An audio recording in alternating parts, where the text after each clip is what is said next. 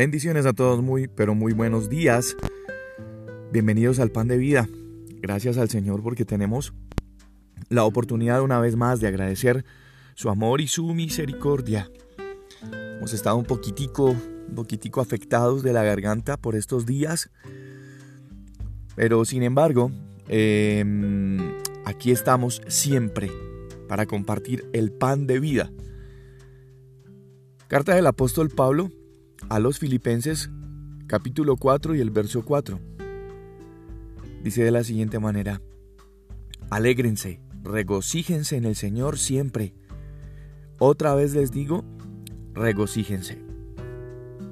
Resulta que em, el novelista francés Romain Roland, que fuera premio Nobel de literatura, escribió una frase eh, que dice de la siguiente manera, la vida no es triste, tiene horas tristes. Y haciendo las notas para, para compartir este pan de vida, em, encontré esa, esa frase y es, y es verdad, tenemos muchas alegrías en la vida, pero también hay horas que son supremamente difíciles. Y para los últimos tiempos hemos vivido horas difíciles enfermedades, eh, relaciones tal vez problemáticas, tóxicas, dificultades económicas, mm, pérdida de empleo, una cantidad de horas difíciles.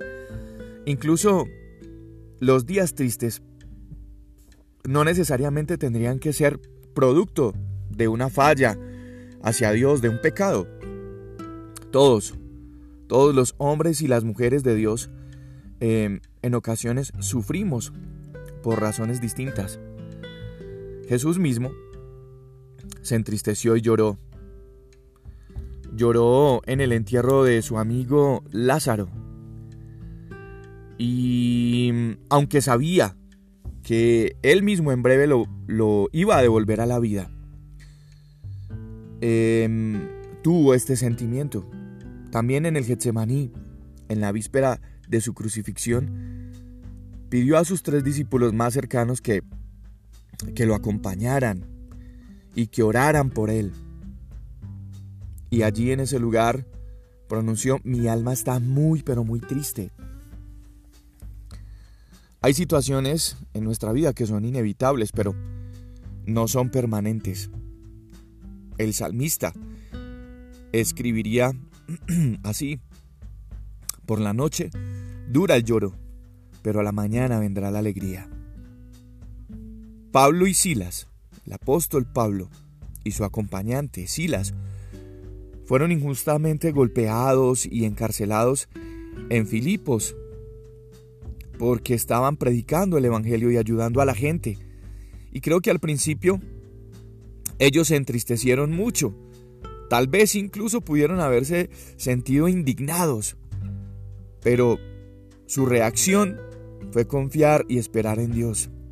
Y aún allí en la cárcel, heridos, encadenados, eh, sin saber lo peor que les podría ocurrir a la mañana siguiente, no tuvieron miedo, no se quejaron, no se hicieron las víctimas, no se rindieron, no se entregaron a la tristeza, sino a la oración y a la alabanza. Y eso está escrito. Dice que a medianoche ellos cantaban himnos. Y los presos que estaban alrededor de ellos los escuchaban. Entonces Dios les dio la oportunidad de compartir el pan de vida al carcelero y a su familia. Y todos ellos se convirtieron a Jesús y se bautizaron esa misma noche. Antes del amanecer, el carcelero ya estaba regocijándose con toda su casa, porque había creído, conocido y había recibido a Dios en su corazón. Me imagino la alegría de Pablo y Silas.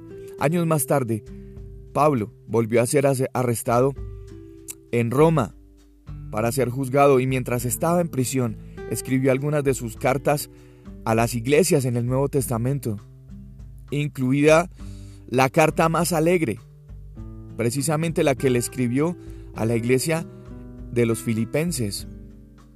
Y en esta carta lanza una firme invitación, que es lo que estamos compartiendo hoy. Regocíjense en el Señor, siempre. Otra vez les digo, regocíjense en el Señor. En lo que Dios hace y en lo que significa para nosotros, incluso cuando las circunstancias son contrarias a nuestra vida, pues hay que regocijarnos en Él. Hay algo que causa tristeza a nuestra vida siempre y es el pecado. Y si lo reconocemos y lo confesamos y lo dejamos de lado, si nos corregimos y nos reconciliamos con Dios y con los implicados en nuestra falta, pues recuperaremos nuestro regocijo, nuestra alegría. Si nosotros hiciéramos un ejercicio y tomáramos una hoja y una pluma y, trazáramos una línea vertical en el centro, hiciéramos dos columnas, en una podríamos escribir nuestros problemas, adversidades, las pérdidas, las penas, y al otro lado, todo lo que el Señor ha hecho por nosotros, sabríamos que tenemos muchos más motivos para darle gracias a Dios y alegrarnos que para lamentarnos y afligirnos. Hay que tener en cuenta que incluso lo que nos parece malo, el Señor lo usa para que traiga bien a nuestra vida. Así que, si la tristeza te abruma, encuentra esperanza en estos mm, testimonios bíblicos. Hay que hablar desde nuestra propia alma al Señor en oración, descansando en la promesa que escribiría el salmista. ¿Por qué te abates, oh alma mía, y por qué te preocupas, por qué te turbas dentro de mí? Espera en Dios, espera en Dios, porque aún he de alabarle, salvación mía y Dios mío. Es así como las circunstancias, como el dolor, como la pena, como la tristeza, de la noche le dará paso, mediante la misericordia del Señor, a la alegría en la mañana siguiente. Yo soy Juan Carlos Piedraíta y este es el pan de vida. Bendiciones a todos, cuídense mucho, un abrazo.